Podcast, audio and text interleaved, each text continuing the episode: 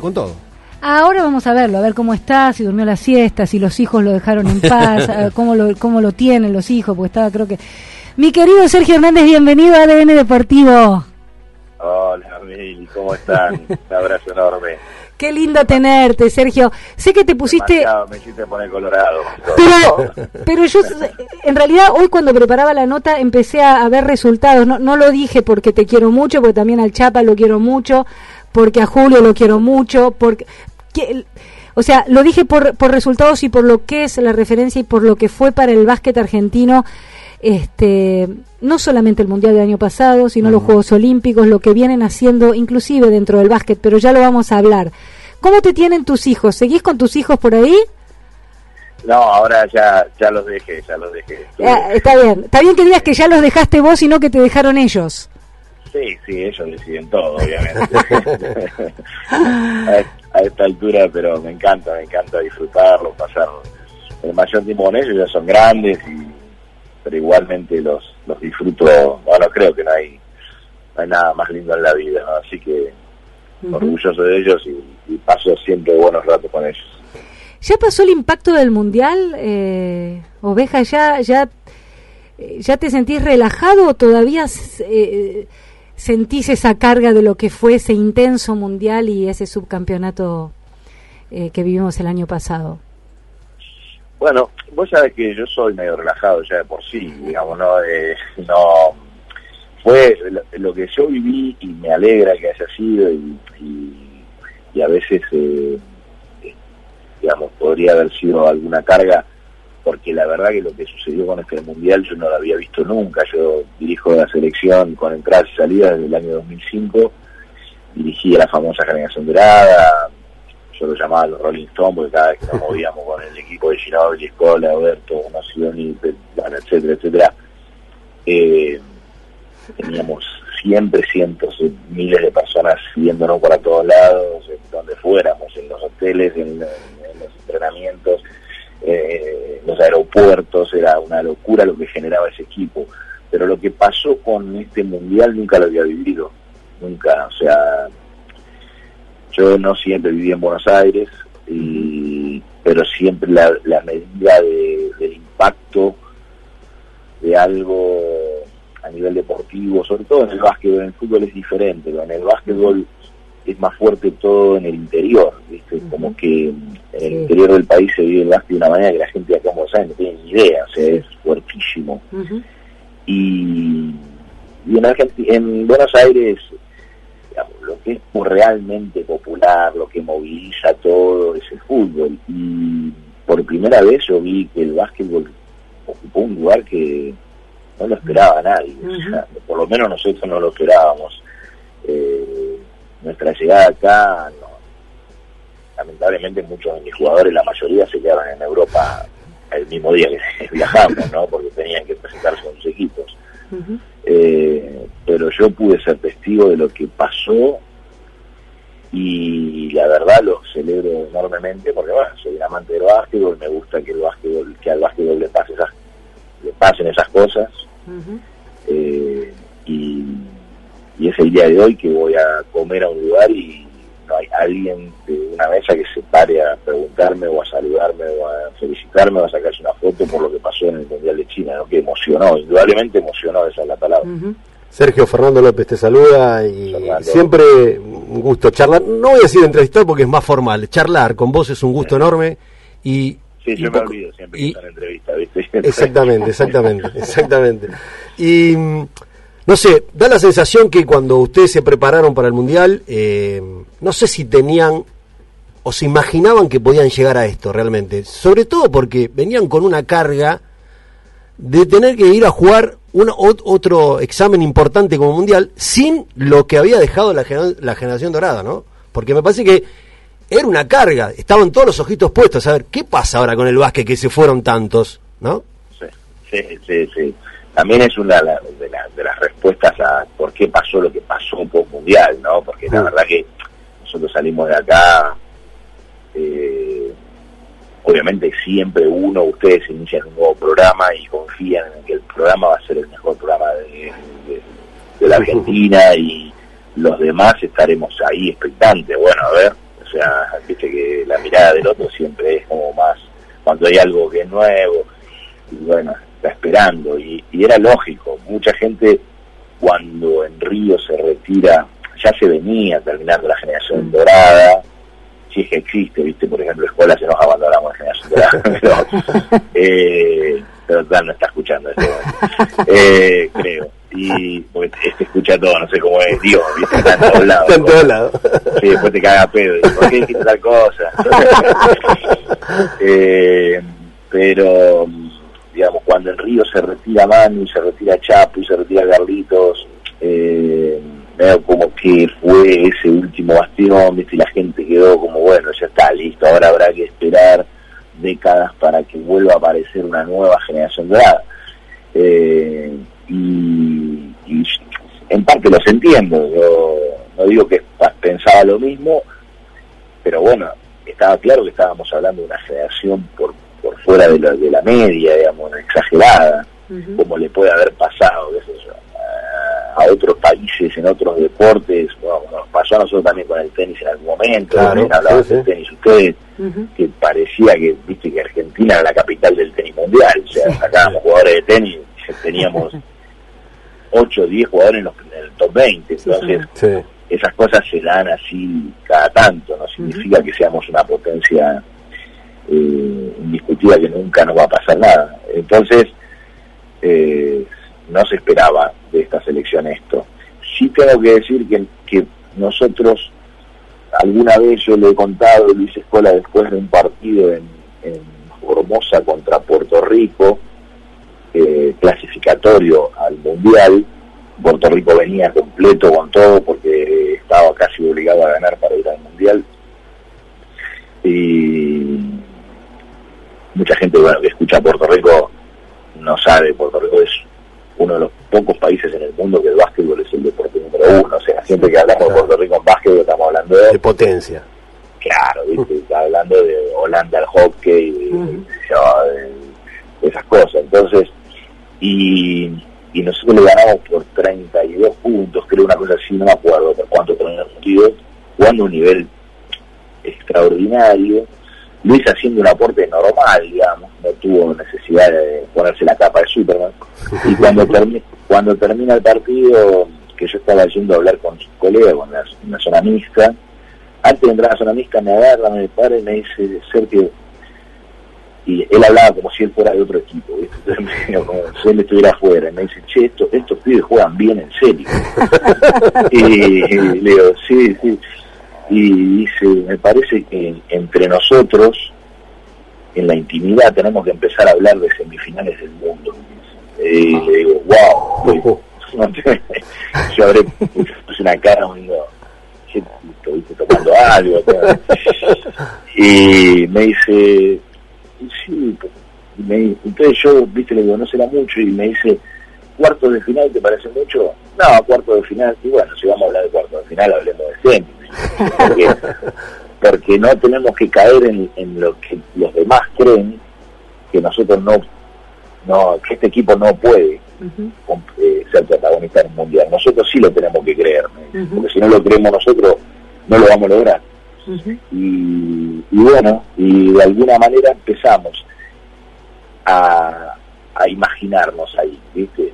Eh, pero siempre muy perfil bajo, no, no, no saliendo a boquear, que vamos a salir campeones del mundo, que vamos a hacer esto, que vamos a hacer el otro, y siempre pensando mucho en nosotros, ¿viste? Somos un equipo, un grupo muy, muy, eh, no quiero decir la palabra obsesivo, porque en el deporte está como una virtud y yo creo que es una, es una un defecto la, la obsesión, no es una virtud, pero somos muy eh, de poner la mirada en nosotros mismos, ¿viste?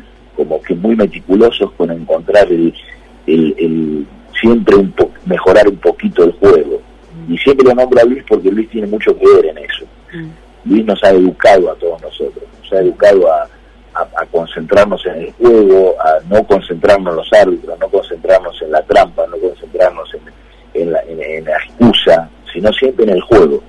Y me parece que eso nos aisló tanto de este pavor que te da la competencia, o te da el miedo a per- que te da el- la posibilidad de perder, perdón. Nos aisló tanto de eso que nos hizo jugar al nivel que jugamos. Claro. Creo que cuando terminó el torneo dijimos, wow, ¿qué, pasó? ¿Qué hacemos acá? Eh, Pero fue increíble. Sergio, sabes que hoy eh, me gustaba leer a Rubén Mañano, seguramente te han mm. comentado la nota en La Nación. Ah, no leí nada, che. Bueno, hoy te voy a... ¿No lo leíste? Bueno, entonces te voy a sorprender, espero. Eh, le preguntan un montón de cosas, él lo, llamaron, va como seleccionador a, Uruguay, no como entrenador. Bueno, habla de todo este tema. Para los que no, los más distraídos, Rubén Mañano, medallista, además de un excelente entrenador, enorme entrenador de, de básquet, un crack, eh, medallista olímpico 2004 en Atenas con eh, los chicos que que bueno, que llaman hoy la generación dorada. De la corridita famosa sí, esa. Sí, sí, la corridita. Exacto. Y te le preguntan por vos, le preguntan por Sergio Hernández. Y él dice, y el Mundial, por supuesto, si se había sorprendido con el Mundial de Argentina. Y dice, mira, siento que Sergio hizo un trabajo formidable. Tiene un sello propio de ese equipo. Potenció a los jugadores. Aprovechó el personal disponible. Yo le tenía mucho miedo al tema físico, como los kilos y los centímetros. Sin embargo, tácticamente pudieron disimular esa desventaja. La mano del entrenador y su staff técnico fue muy importante. Wow. ¿Qué, significa eso para vos? mucho, porque Rubén para nosotros, en la Argentina hay dos entrenadores, bueno, hay más si uno va para atrás, pero de, digamos, de, de mi generación, nosotros tenemos dos entrenadores que son León Nasnudel, que fue el que creó la Liga Nacional, que, creo que todos tenemos una estampita de León en la mesita de luz, y Rubén Magnano, que es nuestra medalla de oro. O sea, imagina que eh, vos me contás eso y se me pone la piel de gallina, porque eh, yo recuerdo haber mirado la final olímpica llorando y sin poder, como espectador, sin poder creer que el, que el deporte que yo amaba desde chiquito eh, estaba en, el podio, en, lo más alto del podio en el Juego Olímpico. Mm. Y Rubén fue, si él dice que mi equipo tenía, este equipo tenía mi sello, imagínate ese equipo, o sea, eran uno, eran operación comando, era una cosa increíble, ¿no? Eh, y el entrenador que la Argentina necesitaba en ese momento porque Rubén muchas cosas las vio antes que todos los demás, ¿viste? Entonces, nada, un honor enorme. Me encanta verlo, me encanta enfrentarlo, es durísimo, es una experiencia tremenda porque te crea una telaraña defensiva que te, no dormí la noche anterior de jugar con Magnano, no, te juro que no podés conciliar el sueño. Sergio, me, parece que, que, una de las cosas tan lindas que tiene el básquet es esto de que muchos de ustedes, eh, no hay problema entre muchos de ustedes, porque eh, o fueron ayudantes, pertenecieron al cuerpo técnico, eh, tuve el gusto de ver y te voy a felicitar porque fuiste un poco el conductor que llevaste a cabo un programa hermoso a fin de año. Que se sigue dedicando a él. Yo le digo a él que se siga dedicando al básquet porque como conductor nos, nos sí, rompe la cabeza. Muy bien, no, pero hizo un programa con en Teis Sport, lo voy a decir, eh, se sentaron los cuatro últimos entrenadores de la selección argentina de básquet, sin ah. ningún problema, a charlar de lo que fue eso que hicieron y que fueron parte. Y eso es lo que tiene, y eso es lo que me parece que hay que valorar que otros deportes no tienen. Y uno se, tiene que hablar del fútbol. Qué difícil sería tener un cuerpo técnico, a Guardiola, Simeone y, Gallardo. Y acá se reúnen los mejores y no tienen problema de compartir ese cuerpo técnico. Eso es, es bien del básquet? es bastante propio del básquetbol. Si vos mirás los equipos de Estados Unidos mismo, Popovich ha sido asistente de la selección, ¿no? de, Estados Unidos, siendo múltiple campeón de la NBA, siendo quizá el uh, qué sé yo, si tenés que agarrar cinco entrenadores del mundo, seguro que pones a Guardiola, no sé, a Bielsa, que depende de cómo te guste a vos, ¿no? Sí. Simeone. está ¿eh? ahí, digamos, está entre los mejores cinco del mundo de cualquier deporte. Sí eh, y sin embargo él, iba de, asistente al cuerpo técnico. Y el básquetbol es un poco así. Pero acá en Argentina nosotros creo que, que también se lo debemos mucho a, a León, a este entrenador que yo te mencioné al principio. León en los años 90, 80 y pico, 90, cuando el scouting no existía, pero así, literal, no existía. Bueno, ustedes han hecho deporte, saben que estas cosas la edición de videos tan precisa y que ya sabes hasta el número de documento de la mamá del, del, jugador del, número 9 de, Croacia, No, no, existía, literal. Entonces, el León ya se jugaba en la Liga Nacional en Argentina y nosotros jugábamos, llegábamos incluso hasta, yo he jugado la final de la liga con Julio Lamas de entrenador y yo de asistente el año 90, sin scouting, sin hacer, sin ver video del León llegaba, porque además no había de dónde sacarlo. No había televisación todavía, no, no había streaming, no había, nadie filmaba los partidos, por ahí sí había una filmación casera y, y León se hacía filmar todos sus partidos, y dirigía en ese momento Perro, Gimnasia de Comodoro, Rivadavia, no me acuerdo, él hacía filmar todos sus partidos y cuando venía a jugar contra vos, eh, él te daba su VHS, su video, después que los chicos más jóvenes googleen lo que estamos hablando, te daba te daba el VHS y vos decías, ¿qué es esto, León? Es mi equipo, los últimos cinco partidos de mi equipo. ¿Y por qué me lo da? Para que estudies al rival. Tenés que aprender a... Esto es lo que se viene, todos. Y cuando venga un rival a jugar contra vos, vos le tenés que dar el tuyo. Y todos nos tenemos que dar los videos. Y pero yo voy a ver a su equipo, voy a estudiar a su equipo que mañana juego contra usted. Y sí, ¿y cuál es el problema? Dice, eh, acá no importa lo que hagas vos o lo que haga yo. Acá lo único que importa es el básquet argentino. Acá lo único que importa es que crezca el básquet argentino. Entonces, nosotros tuvimos lecciones eh, además Leones que era más malo que una araña si no lo hacías al otro día era capaz de tomarte lección de, del video que te había dado era, tu rival qué genial entonces y lo que pasa es que la, que la verdad que lo que no nos gusta lo hemos hablado mucho entre nosotros ese día salió el tema fuera de cámara es que nos es que nos pongan como ejemplo porque porque eh, o sí, pero que no nos pongan como ejemplo para pegarle a otros deportes, porque todo llega todo llega a su debido momento. A lo mejor hay, hay, hay deportes o hay actividades o, hay grupos que, que, digamos, como que maduran más tarde, pero en algún momento sucede. Ahora yo, por ejemplo, en el fútbol veo una camada de entrenadores jóvenes brillante, me parece buenísima, me parece de verdad buenísima. Yo, Gallardo, David Milito, Barros Esqueloto, eh, BKC, eh, bueno, hay un montón que me parecen que, van a cambiar el paradigma del fútbol. Y que también se deben ya comunicar entre ellos y, y, bueno, y veo, lo veo en los demás deportes también. El, básquet, el básquet a lo mejor en eso primereo. Exacto, habría una puerta gigante. Pero no es que somos diferentes o simplemente que, que tuvimos esa escuela. Eh, Sergio, ¿sabes que el alma mater de este programa se llama Mariano Biglia? Él sigue jugando, tiene 42 años, juega en Banco Provincia. Es bajito, a mí me dice que es bueno. Yo tengo miedo que la mujer lo eche de la casa, pues sigue juntándose tres veces por semana con los amigos. Él dice que juega de base, que es bueno no puedo, no, eh, me decía, no, pregúntale vos, yo no quiero, escúchame, viene tu ídolo, ¿cómo no le vas a preguntar? Así que acá está Biglia, que es periodista además, y te va, te va a preguntar alguna cosita. Para que no te está, no te está ahí habilitamos a ver. El... Que digo, Campazo chiquito tiene mucho talento, no, no tiene que ver con la altura. No, no, yo eh, dije que eras base, ah, puse ahí el, el, hincapié en la altura por eso nomás.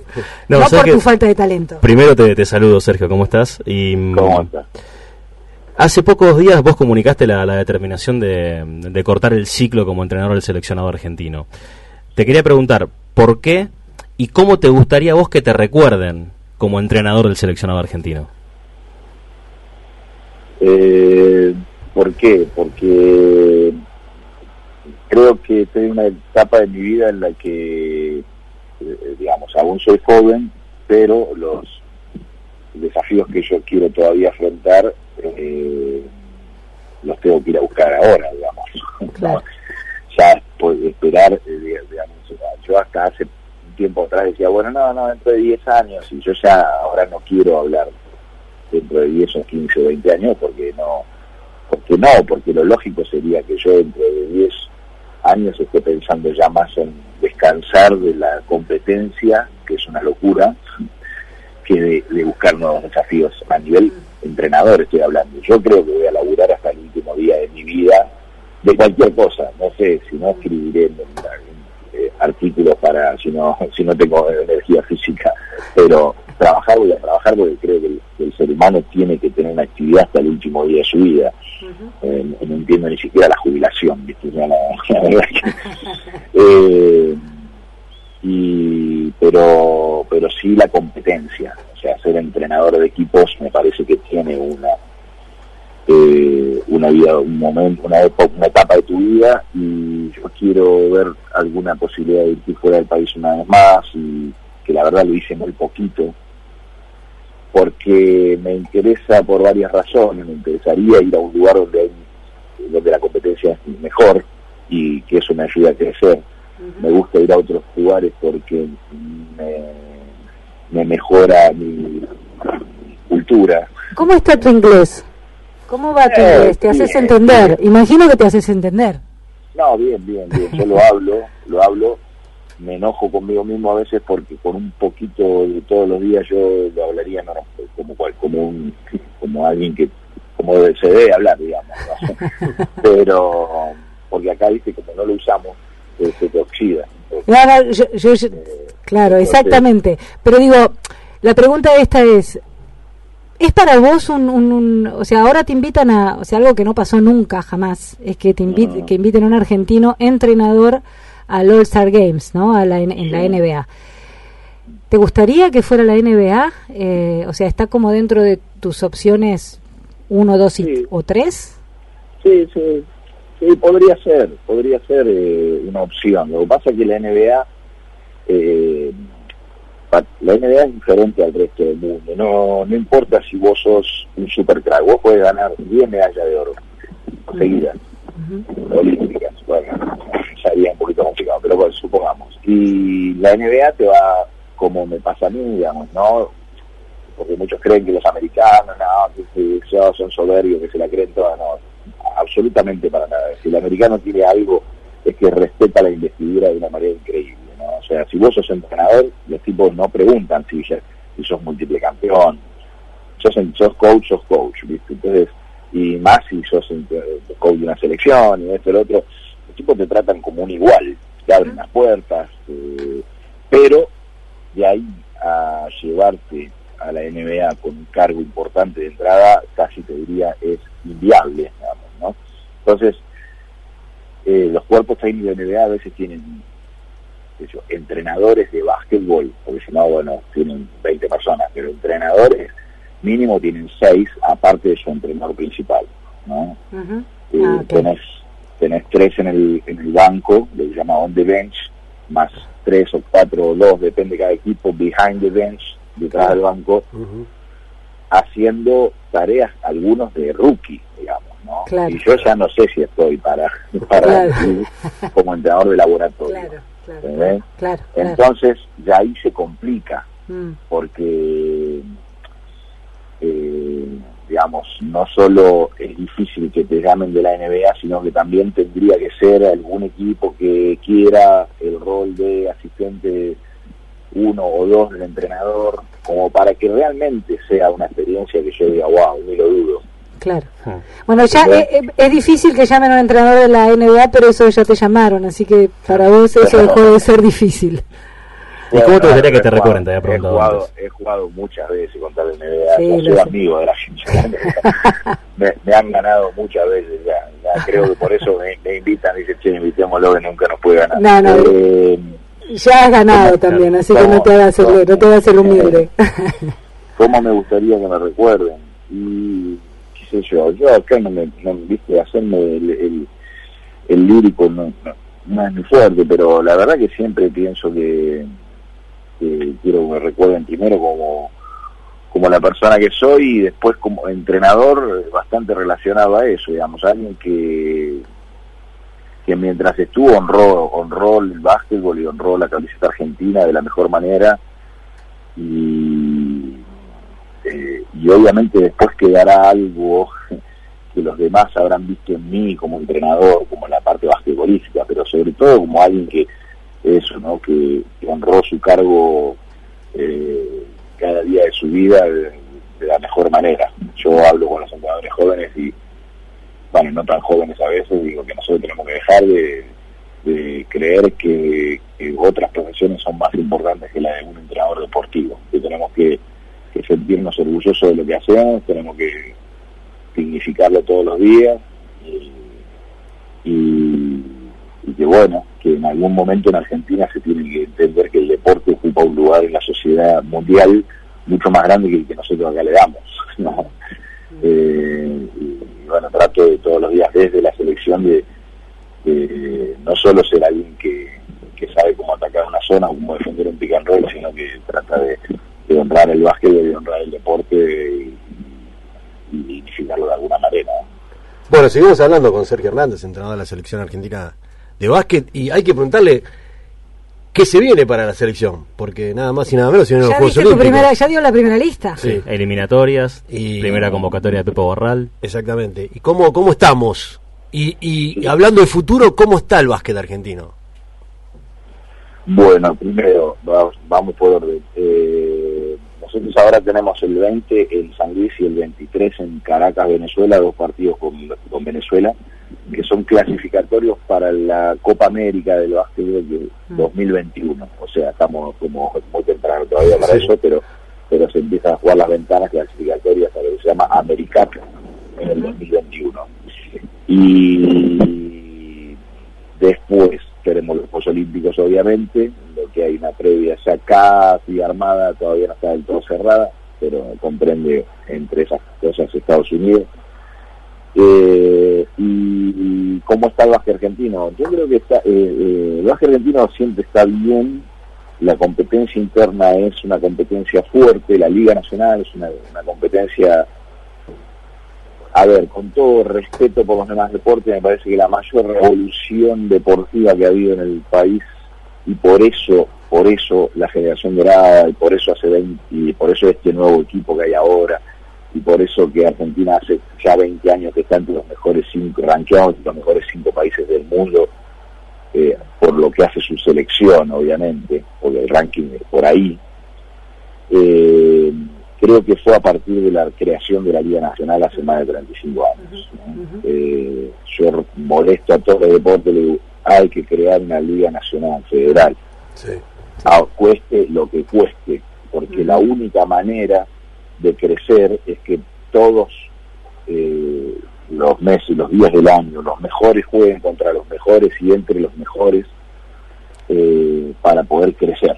Eso es, eso es un poco era la, el motivo de, la creación de la liga, porque antes lo que sucede hoy en otros en otros deportes, qué sé yo, viste, a lo mejor eh, bueno el rugby lo está haciendo de otra manera ahora con los jaguares, pero pero no es lo mismo, digamos, ¿no? porque siempre va a haber a un chico joven con mucho potencial, que pero que todavía no está para las primeras ligas, jugándonos en Tucumán, que no se puede enfrentar a esos jugadores nunca, ningún día.